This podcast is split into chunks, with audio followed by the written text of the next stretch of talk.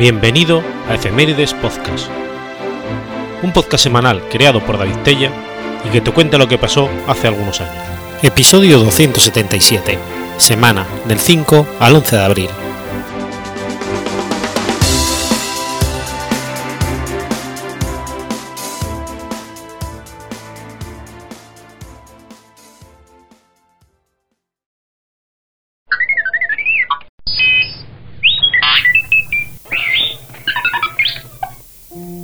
5 de abril de 1818. Sucede la Batalla de Maipú. La Batalla de Maipú fue un enfrentamiento armado decisivo dentro del contexto de la Guerra de la Independencia de Chile. Tuvo lugar el 5 de abril de 1818 en el sector conocido como Cerrillos del Maipó, al poniente de la ciudad de Santiago, donde se enfrentaron las fuerzas patriotas del Ejército Unido Libertador de Chile y chilenas del Ejército de los Andes, más el Ejército de Chile contra el ejército real de Chile del Imperio Español bajo las órdenes del general Mariano Osorio. Acaecida la derrota patriota en la noche del 19 de marzo de 1818 en Cancha Rayada, las tropas revolucionarias dispersas intentan un reagrupamiento sobre la base de la retirada en orden ejecutada por la columna comandada por el coronel Las Heras y el general San Martín del campo de la derrota las tropas americanas emprenden el camino real hacia Santiago de Chile. El hecho de armas acaeció al sur de Santiago de Chile, distante aproximadamente unos 10 kilómetros, en los llanos del río Maipó. Allí, San Martín organizó a su ejército en una posición elevada, esperando el ataque español, el cual se colocó casi cara a cara en una posición elevada de la misma manera que la posición patriota. Poco antes del mediodía, el ejército patriota rompió fuego con la artillería de Manuel Blanco Encalada, pero después de un tiempo, San Martín se dio cuenta de que los realistas habían tomado una posición defensiva y decidió iniciar el ataque. Envió las fuerzas atacando el centro y la derecha de los españoles, mientras que Juan Gregorio de las Heras comandó el ataque por las fuerzas colocadas en el otro cerro. Allí los patriotas tomaron un cerro, amenazando a la izquierda realista. Mientras tanto, los ataques patriotas no parecían lograr quebrar las líneas realistas y la batalla se encontraba en tablas. Entonces, San Martín decidió enviar los batallones de reserva a la batalla atacando y cargando por todos los flancos y el centro español. En el flanco izquierdo, las Heras y sus hombres, junto con un grupo del regimiento de granaderos a caballo, unidad creada por San Martín, tomaron la posición española en el cerro de su izquierda, cuyos defensores se replegaron al centro del otro cerro, donde todavía se duros combates. Pero todas las fuerzas de las Heras y otros atacaron la izquierda realista, mientras con un movimiento oblicuo los patriotas cargaron sobre la derecha y el centro enemigo. Osorio, creyendo todo perdido, se retiró con su caballería buscando salvar su vida. José Ordóñez nunca se resignó a perder la batalla y organizó maniobras con las que solo se desorganizó más, debido a lo estrecho del terreno. Así, la mayor parte del ejército patriota subió al llano, donde solo quedaban los cuatro batallones españoles, Burgos, Arequipa, Concepción e Infante Don Carlos, rodeados por todas partes. A pesar de ello, se resistieron a rendirse o a huir. Entonces, del batallón de Burgos salieron unas voces, ya legendarias. Aquí está el Burgos. 18 batallas ganadas, ninguna perdida. Mientras hacían ondear su laureada bandera, victoriosa en la batalla de Bailén y en tantos otros combates. La situación era trágica para ellos. Los otros batallones realistas decidieron resistir de la misma manera. El batallón de Arequipa estaba mandado por José Ramón Rodil, el héroe del sitio del Callao. Los batallones formaron el cuadro para resistir a la caballería. Los cazadores a caballo fueron rechazados, pero al formar el cuadro se convirtieron en un blanco más fácil para los fusiles de los infantes enemigos. Los batallones comenzaron a sufrir horriblemente por la fusilería y a continuación el primero de chileno cargó, para ser rechazado. El séptimo de los Andes lo intentó a su vez y fue asimismo rechazado los cuadros españoles, llenos de muertos y heridos, mantuvieron la posición.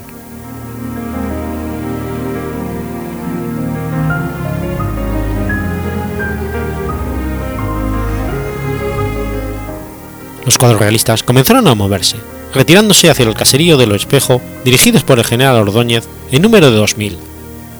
Durante el movimiento, fueron atacados continuamente y fueron dejando un reguero de muertos a lo largo de su trayecto. Pero no rompieron las filas y mantuvieron el orden.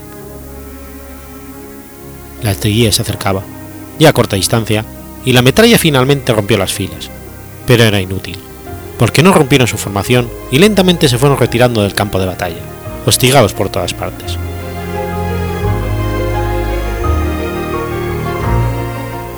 San Martín, artífice de la victoria, diría, con dificultad, se ha visto un ataque más bravo, más rápido y más sostenido, y jamás se vio una resistencia más vigorosa, firme y tenaz. Los granaderos de Primo de Rivera se retiraron al mismo sitio, el caserío del espejo. Debían formar el cuadro y soportaron ocho cargas del enemigo. Sufrieron un tercio de las bajas, pero guardaron la formación y alcanzaron el caserío. Los realistas se agruparon en el caserío. Fernando Higgins, con mil hombres, llegó al campo de batalla. El batallón de cazadores de Coquimbo se lanzó contra el caserío, creyendo que los fatigados realistas cederían. Sin embargo, las descargas de fusilería de los dos cañones que les quedaban les infligieron 250 bajas, lo que causó su retirada. San Martín no quiso poner en peligro a más hombres, por lo que ordenó concentrar la artillería. 17 piezas se juntaron y agasaron los espejo. Los restos de los batallones españoles soportaron el fuego. Apoyados por las piezas, los patriotas se lanzaron al asalto definitivo. Los escasos defensores que quedaban en el caserío fueron arrollados. Ordóñez y Primo de Rivera se rindieron. La batalla había terminado. El general chileno Bernardo Higgins, convaleciente de una gran herida, se presentó en el campo una vez finalizada la batalla. Y entusiasmados por la victoria, se abrazó a San Martín en una escena que dio origen a un cuadro, el histórico abrazo conocido como el abrazo de Maipú, donde O'Higgins le dice a San Martín, Gloria al Salvador de Chile. Y San Martín le responde, General, Chile no olvidará jamás al nombre del ilustre inválido que el día de hoy se presentó al campo de batalla en ese estado. Gracias a esta batalla se aseguró la independencia de Chile.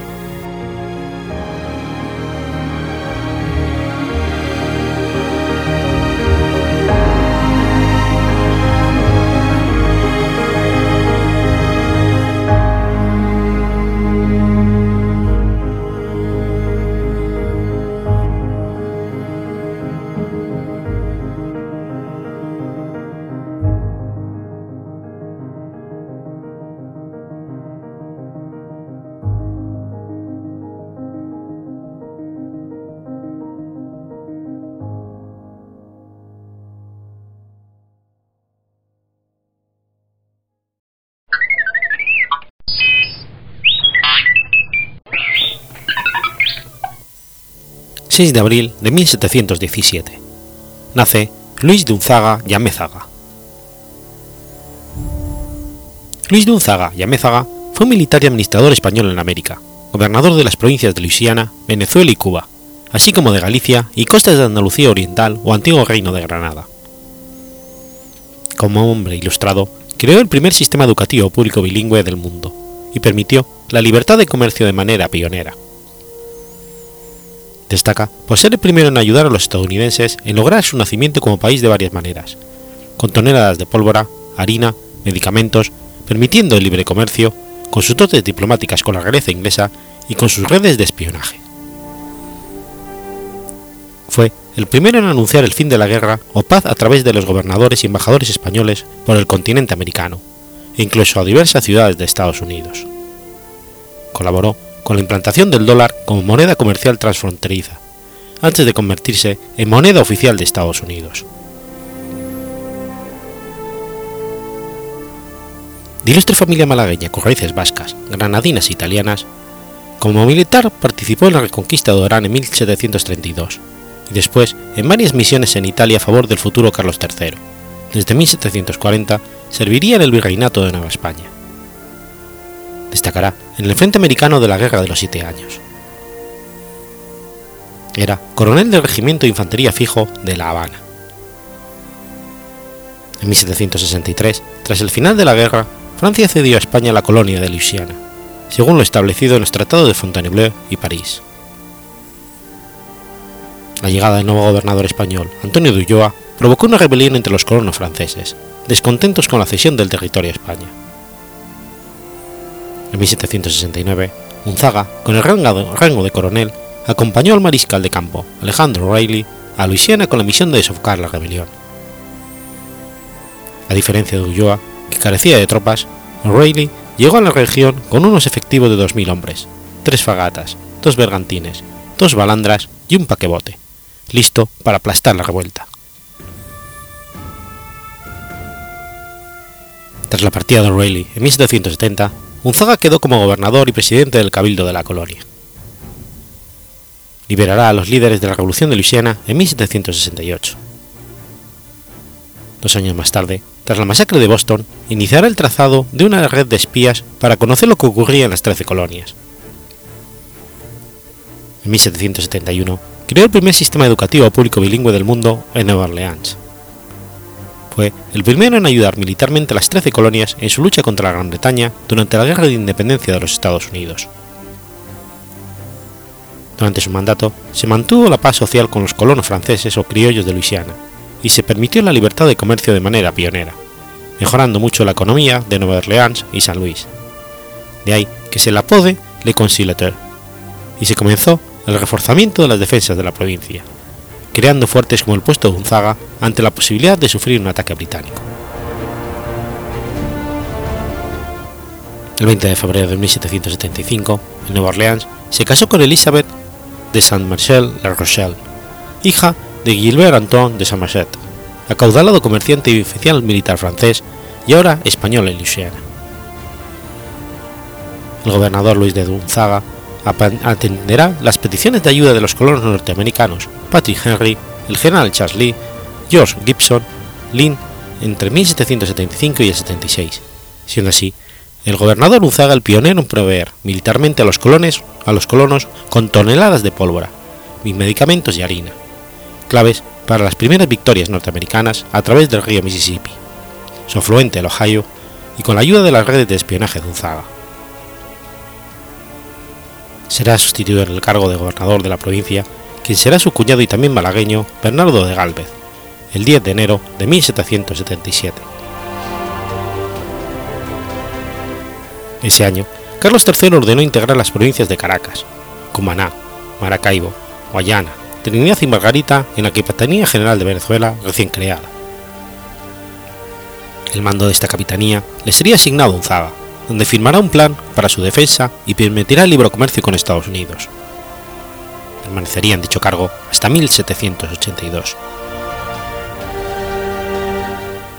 Al año siguiente se le asignó como gobernador de Cuba y capitán general de La Habana, cargo que ocuparía hasta 1785. En el 83 recibió la visita del príncipe Guillermo de Inglaterra, futuro Guillermo IV, con quien llegó a acuerdos preliminares de la paz de París. Posteriormente, prosiguió atendiendo las peticiones de ayuda de George Washington, Robert Morris, para lograr definitivamente el nacimiento de los Estados Unidos. Tras su retiro, regresó a su Málaga natal, donde ocupará como teniente general la Comandancia General de las Costas del Reino de Granada, presidiendo también la Junta de Reales de Obras de Málaga, dinamizando su economía al ampliar el puerto, construir la alameda principal, proyectar el cauce del río Guadalmedina y el inicio del Palacio de la Aduana. Falleció en su residencia de Málaga el 21 de junio de 1793.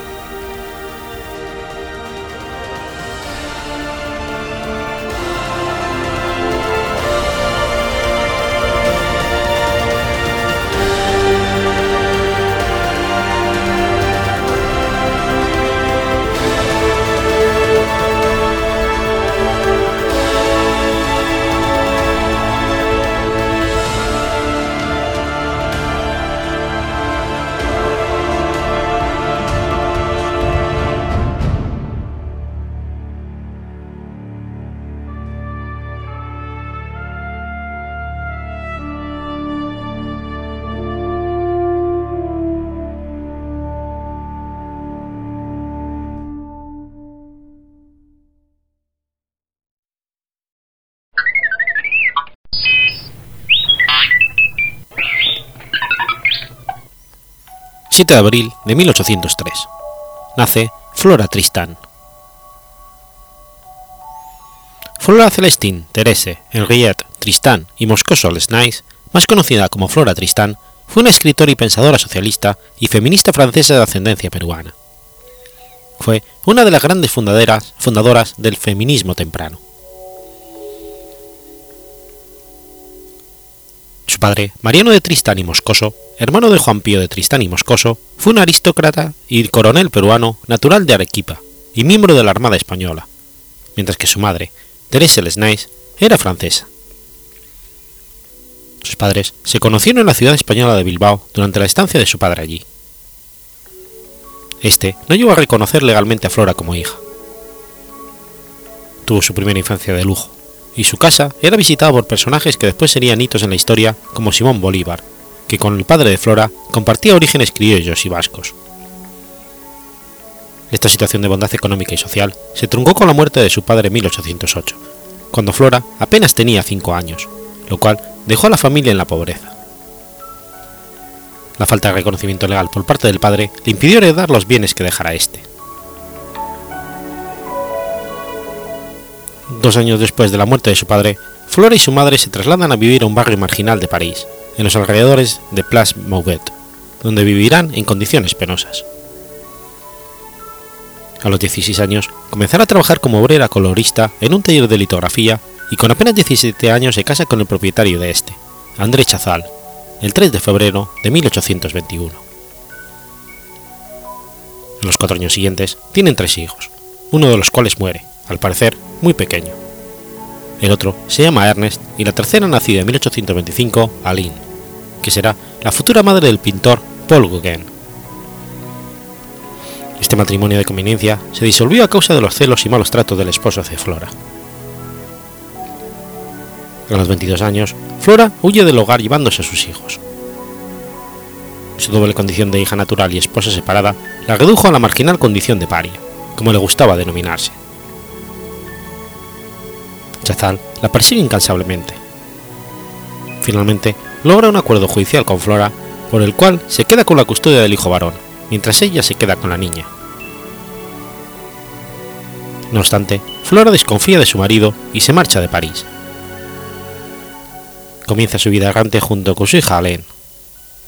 Gracias a la intervención del capitán Chabré, en 1829 pudo remitir una carta a su tío Juan Pío Tristán y Moscoso, que vivía en Purú, el cual durante cinco años le envía dinero para ayudarle contra la pobreza. Gracias a Pedro Mariano de Goyeneche, pariente de los Tristán, Flora viaja a Perú en 1832, dispuesta a cobrar su herencia y recuperar su puesto digno en la sociedad. El 7 de abril de 1833, justo el día en que él cumplió los 30 años, Flora se embarca en el Mexicano. El barco pertenecía al mismo capitán Chambré, quien le había facilitado el primer contacto con sus parientes peruanos. La travesía hasta América dura cinco meses, y tras desembarcar en Islé, Flora pasa a Arequipa, donde permanece hasta abril de 1834. Reclama don Pío su herencia paterna, pero este se niega a dársela. Ciertamente Pío la trata de sobrina querida, pero no haber ningún documento que acreditara que era la hija legítima de su hermano Mariano, no podía proceder de otro modo. Únicamente accede a pasarle una pensión mensual. Flora se traslada a Lima, donde permanece hasta el 16 de julio del 1834, fecha en que se embarca en Callao con destino a Liverpool, en el Reino Unido. Durante su estancia en Perú, fue testigo de la crisis política del 33, la guerra civil entre los partidarios de Agustín Gamarra y los de Luis Gorbegoso. Flora escribió un diario de viajes acerca de sus experiencias en Perú. El diario fue publicado en 1838 como Peregrinaciones de una paria. De regreso a Francia, emprende una campaña a favor de la emancipación de la mujer, los derechos de los trabajadores y en contra de la pena de muerte. Ya había conseguido la separación legal de su marido y la custodia de sus hijos.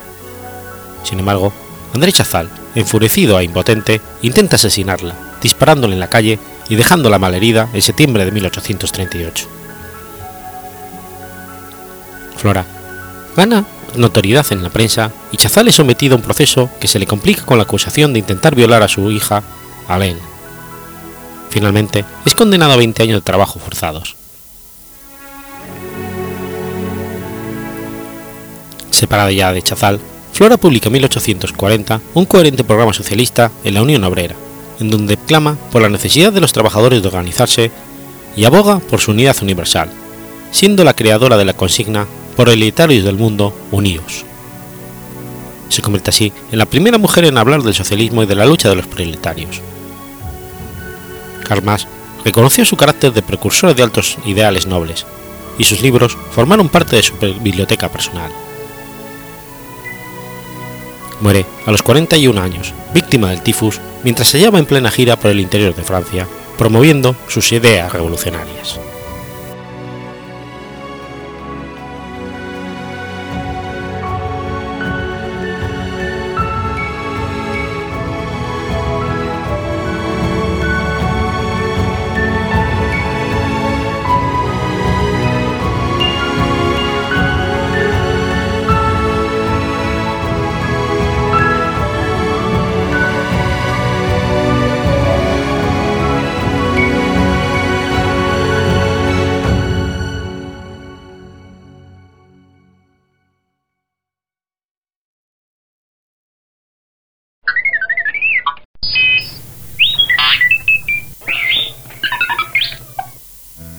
8 de abril del 622. Muere Shotoku. El príncipe Shotoku, también conocido como príncipe Umayado, fue un semilegendario regente y político de la corte imperial de Japón durante el período Asuka.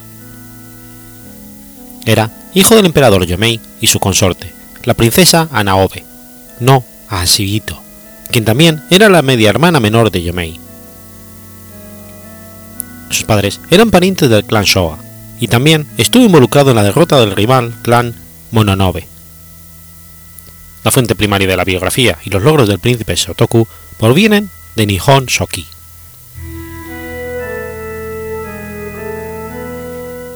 Durante las generaciones sucesivas surgió un culto devocional alrededor de la figura del príncipe Shotoku para la protección de Japón, la familia imperial y para el budismo.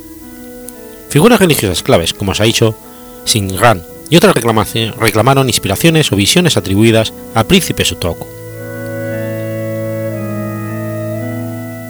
Según la tradición, Shotoku fue nombrado regente en el 593 por la emperatriz Shoiko, su tía.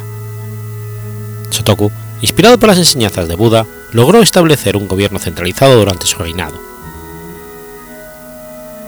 En el 603 estableció un sistema de 12 rangos en la corte se le atribuye la promulgación de una constitución de 17 artículos. El príncipe era un budista devoto y tradicionalmente se le atribuye la autoría del Sengo Goichi, o comentarios sobre los tres sutras. El primero de estos comentarios, Hoke Gisho, data del 615 y por lo tanto se considera como el primer texto japonés, lo que a su vez convierte a Sotoku como el primer escritor japonés. Del mismo modo, también se trata de la primera persona en usar la palabra Nihon para referirse a Japón. Por otra parte, destacó por su apoyo brindado en la construcción, en la construcción de templos budistas como el Horin-ji. Una leyenda cuenta que cuando Bodhidharma llegó a Japón bajo la apariencia de un mendigo harapiento, se encontró con el príncipe Sotoku.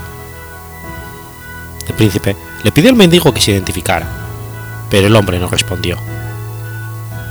En lugar de seguir su camino, Sotoku le dio comida, bebida y lo cubrió con su prenda púrpura, diciéndole, se acueste en paz. El príncipe después cantó para el hombre hambriento. Al segundo día envió un mensajero al hombre hambriento, pero ya estaba muerto. Entonces, Sotoku se afligió mucho y ordenó su entierro. Más adelante, pensó que el hombre no era común. Al abrir la tumba y observar que la tierra no fue perturbada, no había cuerpo dentro, y la prenda púrpura del príncipe yacía doblada sobre el ataúd.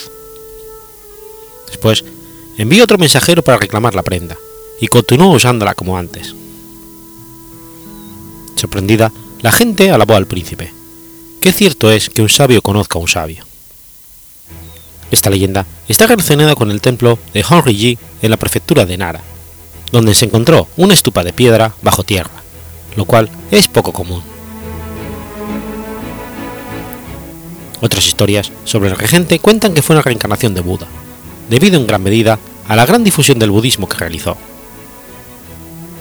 A raíz de esto, se pueden encontrar estatuas de madera de Sotoku esparcidas por una gran cantidad de templos budistas.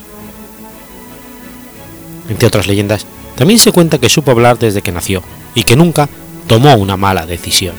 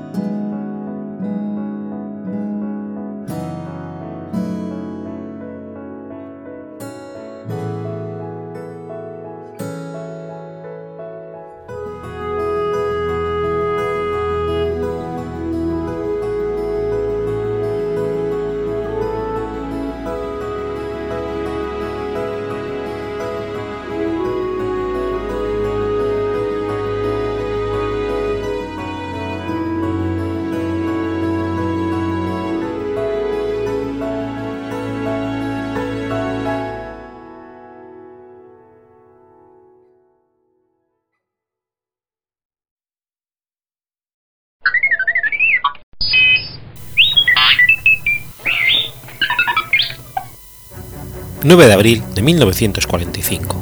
Finaliza la batalla de Königsberg. La batalla de Königsberg selló la conquista de la Prusia Oriental por el Ejército Rojo durante la Segunda Guerra Mundial. Atacada fallidamente entre enero y febrero del 45, las fuertes fortificaciones medievales repelieron exitosamente a las tropas soviéticas. Finalmente, al quedar completamente aislada la ciudad del resto de la Alemania nazi, las fuerzas alemanas se rindieron.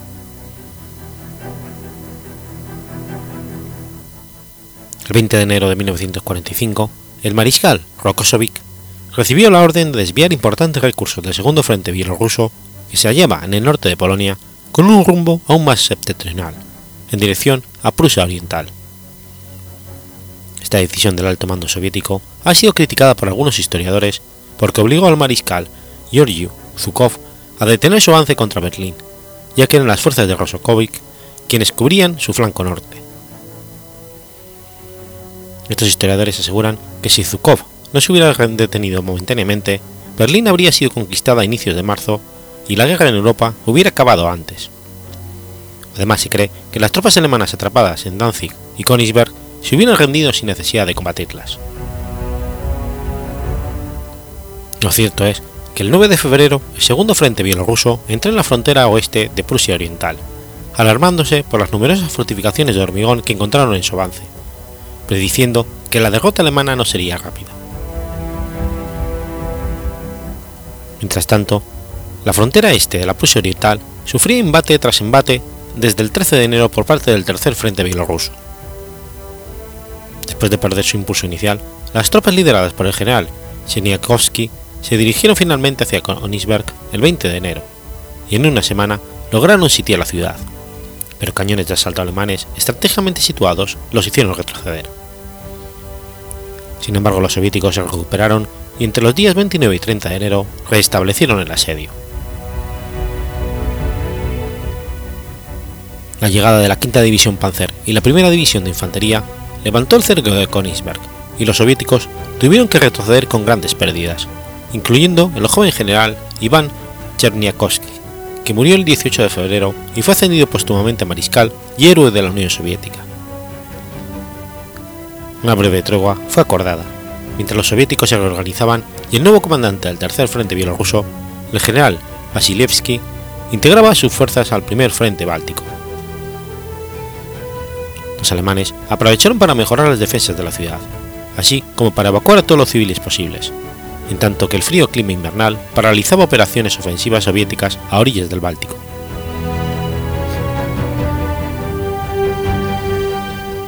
A inicios de marzo, la tregua finalizó y entre el 14 y 24 de marzo de 1945 los soviéticos atacaron al cuarto ejército alemán que se encontraba trincherado en las localidades prusianas de Heiligenbeil, Brandsburg y Franzensburg, situadas en la orilla oriental de la laguna Vístula, formando una bolsa de tropas, con orden de cerrar el paso a los soviéticos en la costa báltica y eventualmente apoyar a la guarnición alemana de Königsberg.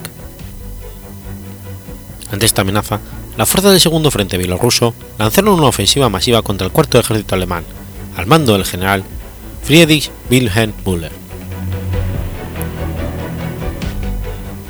Este contaba teóricamente con tres cuerpos de ejército que reunían 15 divisiones, pero en la práctica casi todas estas unidades poseían menos de la mitad de los efectivos y armamento que normalmente correspondía.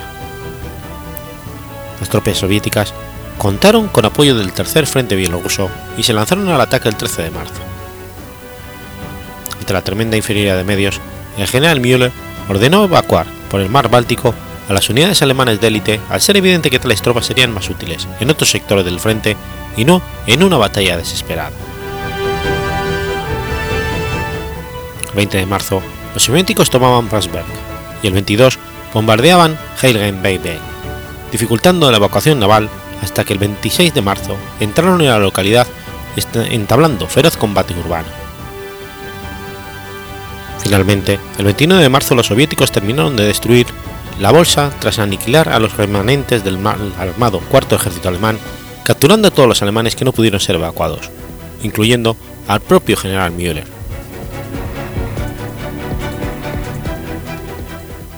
Concluida la batalla de Heiligenbeil, el 29 de marzo, las tropas soviéticas avanzaron de nuevo contra Königsberg, la cual quedaba sin posibilidad de recibir refuerzo alguno. Los ataques aéreos de la Fuerza Aérea Soviética contra barcos de suministro se habían hecho más intensivos, y tras la destrucción del cuarto ejército, los, los jefes de guarnición de la Königsberg habían quedado librados a sus propias fuerzas, al desaparecer toda opción de recibir ayuda desde el Báltico.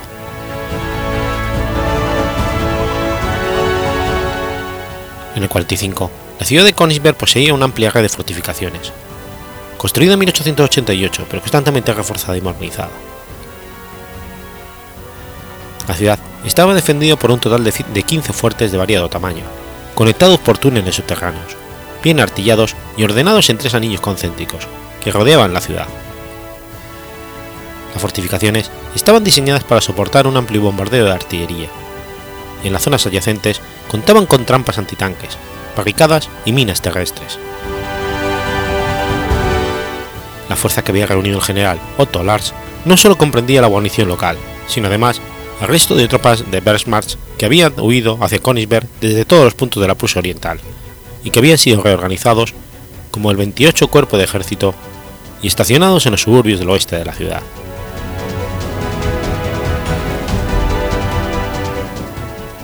Tras eliminar la resistencia alemana de Heilenbeil el 29 de marzo, solo quedaba el tercer frente bielorruso para tomar la propia capital de la Prusia Oriental, y la táctica del general soviético Alexander Vasilevsky se basó en los bombardeos de las VVS, ante la cual las fortificaciones de Königsberg eran inútiles. Otra precaución de Vasilevsky fue reunir toda la artillería disponible en el tercer frente bielorruso y lanzar feroces bombardeos con ella, usando en las áreas mejor defendidas por los alemanes hasta 250 cañones soviéticos por kilómetro. El 2 de abril empezaron los bombardeos soviéticos por tierra y aire, combinados con propaganda que advertía a los defensores de la inutilidad de su lucha.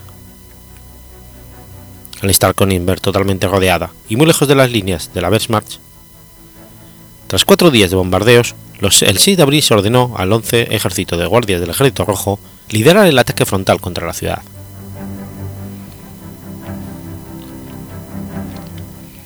El plan de Vasilevsky era lanzar un ataque simultáneo del 43 Ejército por el norte, el 11 Ejército de Guardias por el sur y dejar al 39 Ejército para eliminar los esfuerzos del, 28 Cuerpo del Ejército.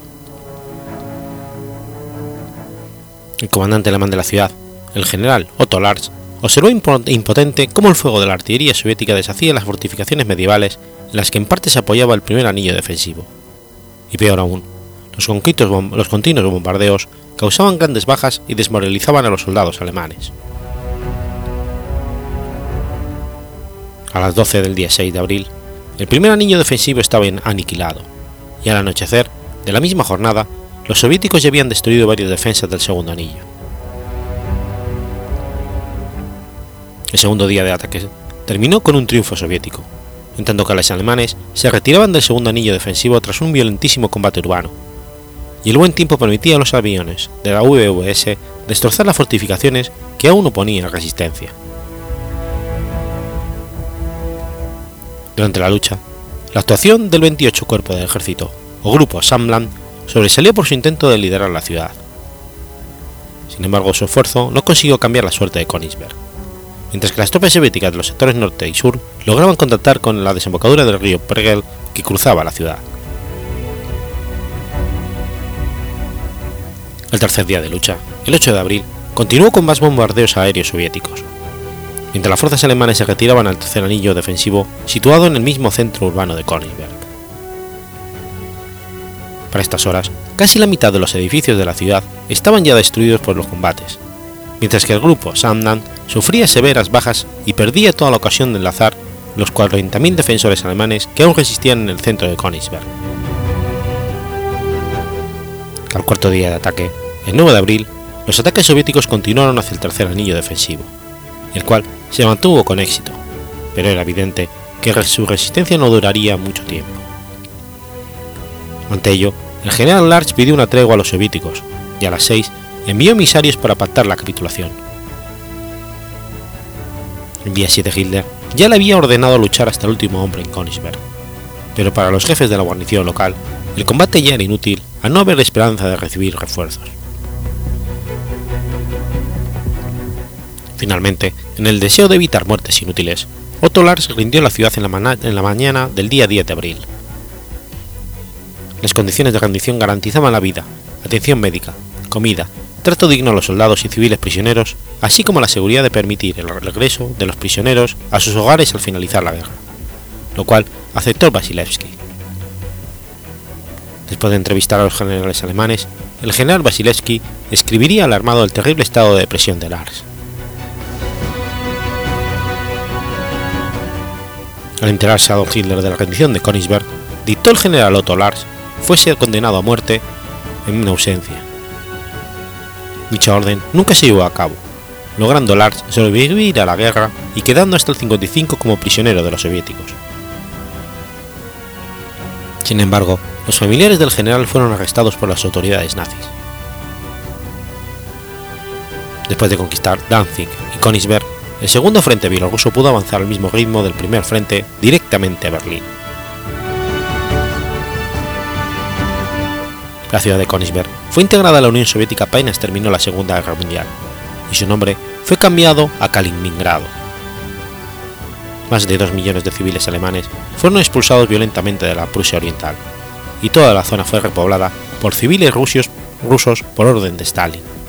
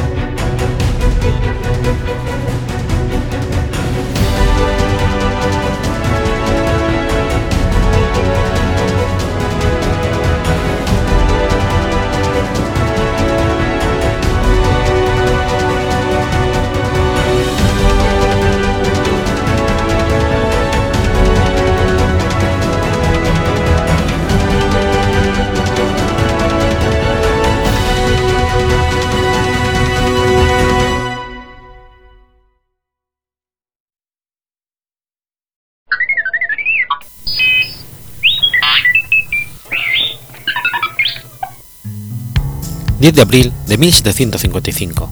Nace Samuel Hahnemann. Christian Friedrich Samuel Hahnemann fue un médico sajón, inventor del sistema de medicina alternativa llamada homeopatía. A Hahnemann también se le atribuye haber introducido la práctica de la cuarentena en el reino de Prusia durante su servicio al duque Anhalt Gotha.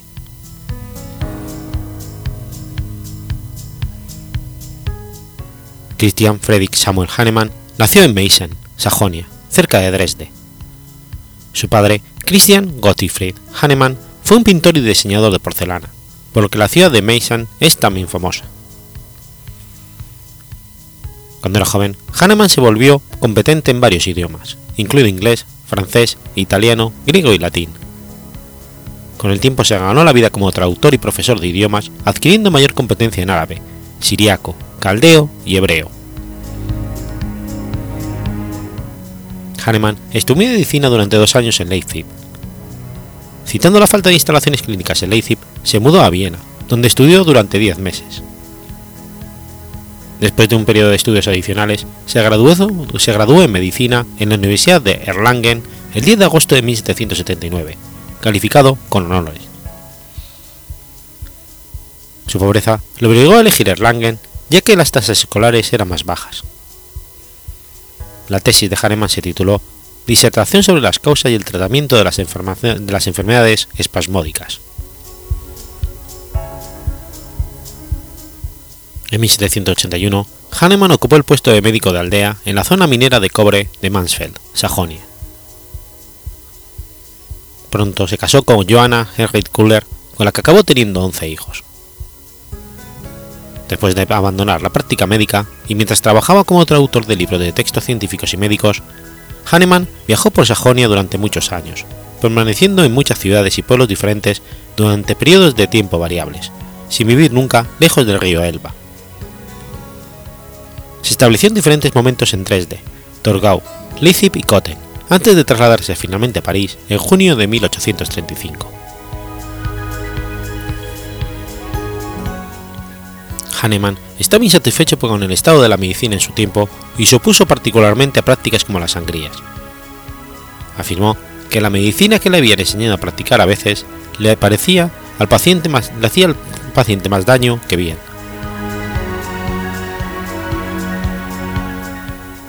Tras dejar su práctica alrededor de 1784, Hahnemann se ganó la vida principalmente como escritor y traductor mientras traducía el tratado de William Cullen al treatise de materia médica, Hahnemann descubrió que la corteza del árbol del género Cinchona era efectiva para el tratamiento del paludismo debido a su astringencia.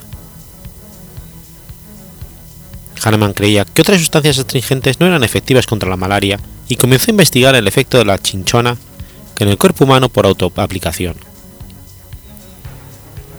Observando que el fármaco le inducía síntomas similares a los de la malaria, concluyó que lo haría en cualquier individuo sano.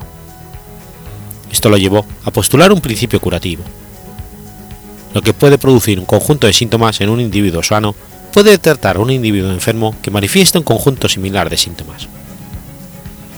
Este principio se convirtió en la base de un enfoque de la medicina a la que llamó homeopatía. Utilizó por primera vez el término homeopatía en su ensayo Indicaciones del empleo homeopático de medicamentos en la práctica ordinaria, publicado en el diario de Christoph Wellen en 1807. Siguiendo el trabajo del médico vienes Anton von Storch, Hahnemann probó sustancias para determinar los efectos que producían en un individuo sano, presuponiendo que podían curar los mismos males que causaban. Sus investigaciones lo llevaron a estar de acuerdo con von Storch en que los efectos tóxicos de las sustancias ingeridas son a menudo paralelos a ciertos estados de enfermedad, y su exploración de casos históricos de intoxicación en la literatura médica implicó aún más una ley de similares medicinales. Más tarde, ideó métodos para diluir los medicamentos que estaba probando con el fin de mitigar sus efectos tóxicos. Afirmó que estas diluciones, cuando se preparaban de acuerdo con su técnica de potenciación, mediante dilución y sucisión, seguían siendo eficaces para aliviar los mismos síntomas en los enfermos sus experimentos más sistemáticos con la reducción de la dosis realmente comenzaron alrededor de los 1800, cuando sobre la base de su ley de los similares había comenzado a utilizar Ipacancagua para el tratamiento de la tos y Belladona para la escarlatina. Publicó por primera vez un artículo sobre el enfoque homeopático en una revista médica en idioma alemán en 1796. Tras una serie de ensayos adicionales, publicó en 1810 el primer tratado sistemático que contiene todas las instrucciones detalladas sobre el tema. Una sexta edición de Organón, inédita durante su vida y que data de febrero de 1842, solo se publicó muchos años después de su muerte. Consistía en un quinto organón que contenía extensas anotaciones escritas a mano. El organón es ampliamente considerado como una forma remodelada de un ensayo que publicó en 1806 llamado La medicina de la experiencia, que había sido publicado en el diario de Hafenland. Sobre el organón, Robert Ellis Dugnan afirma que fue una ampliación y extensión de su medicina de la experiencia, trabajada con mayor cuidado y puesta en una forma más metódica y aforística, según modelos de los escritos hipocráticos. Hacia principios del siglo XIX, Hahnemann desarrolló una teoría, propuesta en su ensayo de 1803, sobre los efectos del café a partir de las observaciones originales, que el café causaba muchas enfermedades. Más tarde Hahnemann abandonó la teoría del café en favor de la teoría de la enfermedad que es causada por la psora, pero se ha observado que la lista de condiciones que Hahnemann atribuyó al café eran similares a su lista de condiciones causadas por la psora. A principios de 1811, Hahnemann se trasladó junto a su familia a Leipzig con la intención de enseñar su nuevo sistema médico en la Universidad de Leipzig. Según lo exigido por los estatutos de la universidad, para convertirse en miembro de la facultad debía presentar y defender una tesis sobre un tema médico de su elección. El 27 de junio de 1812, Hahnemann presentó una tesis en latín titulada Una disertación histórica médica sobre, los, sobre el heroísmo de los antiguos, su tesis examinó a fondo la literatura histórica y trató de diferenciar entre el uso antiguo del Eborus niger o el eboro negro y los usos medicinales del eboro blanco, botánicamente Veratrum album, que son plantas venenosas. Kahneman continuó practicando e investigando la homeopatía, además de escribir y dar conferencias por el resto de su vida. Murió en 1843 en París, a los 88 años de edad, y está sepultado en un mausoleo en el cementerio Père Lachaise de París.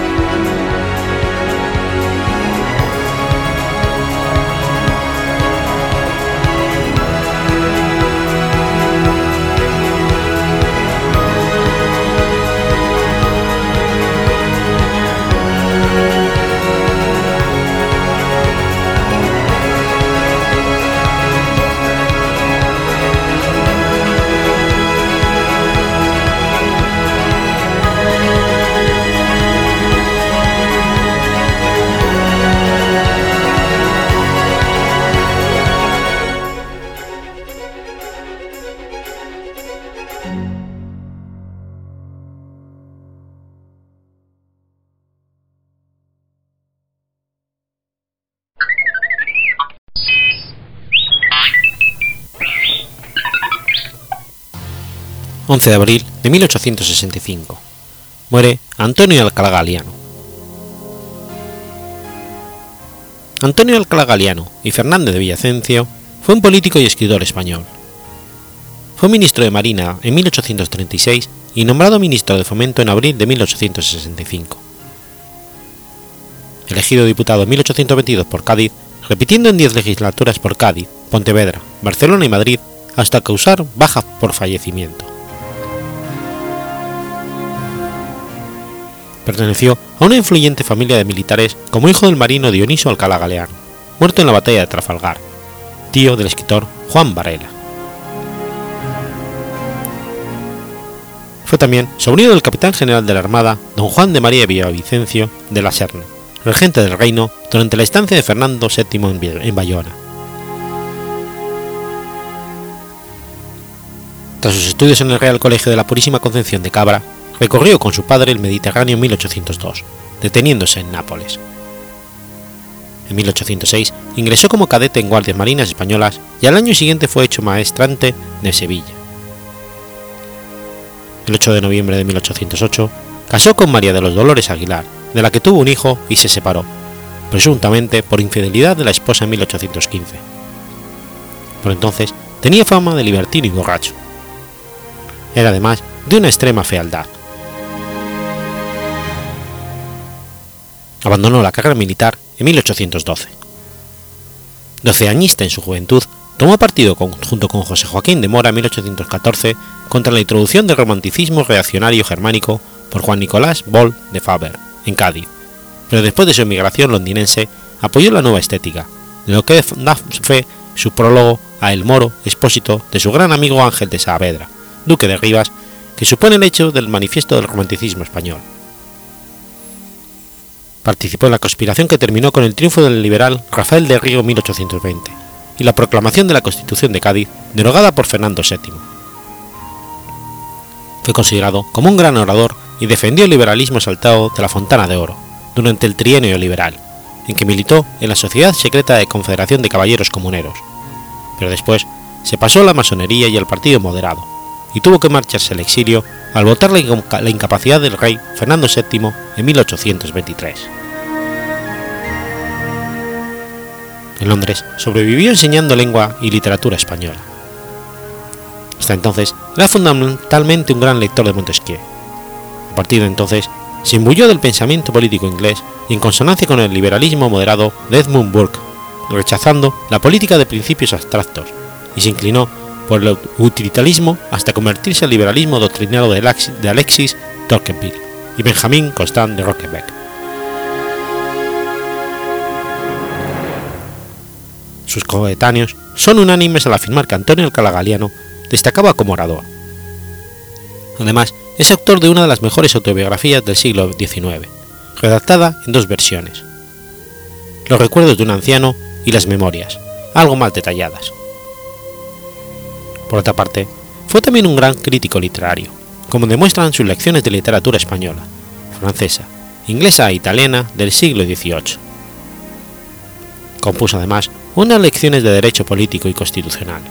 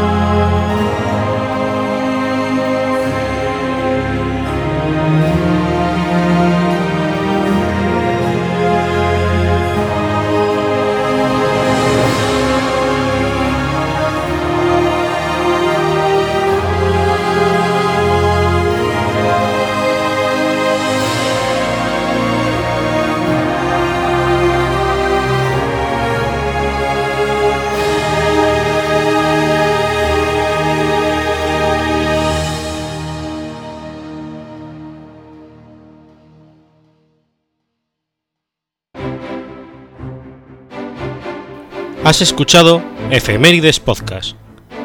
Si quieres ponerte en contacto conmigo, puedes hacerlo por Twitter a la cuenta arroba efemeridespod o mi cuenta personal, arroba telladavid, o por correo electrónico a la dirección efemeridespod.gmail.com. También puedes visitar la página web efemeridespodcast.es. Y recuerda que puedes suscribirte por iTunes y por iBox, y tienes un episodio nuevo cada lunes.